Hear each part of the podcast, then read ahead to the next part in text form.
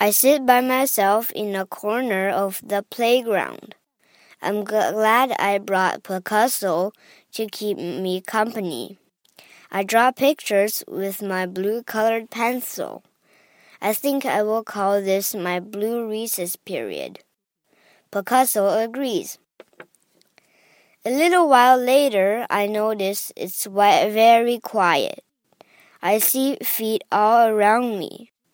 I looked up at smiley faces. They belong to the kids from my class.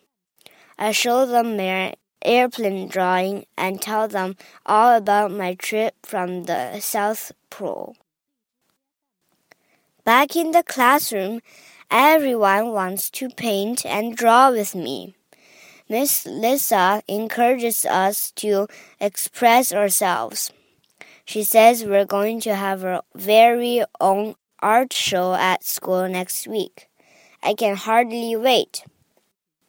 When I get home, I tell my mom and my dad all about my new school and my new friends. My dad says that I broke the ice with my drawings. My mom says she is very proud of me. They tell me I will have some special visitors at the art show next week. Our art show is a great success. My new friends, my new teacher, and my mom and my dad are there.